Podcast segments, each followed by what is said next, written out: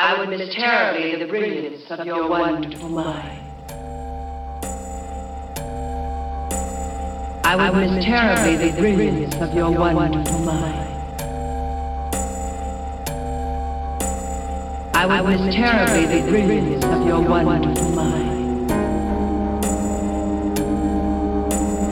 I would miss terribly the brilliance of your wonderful mind.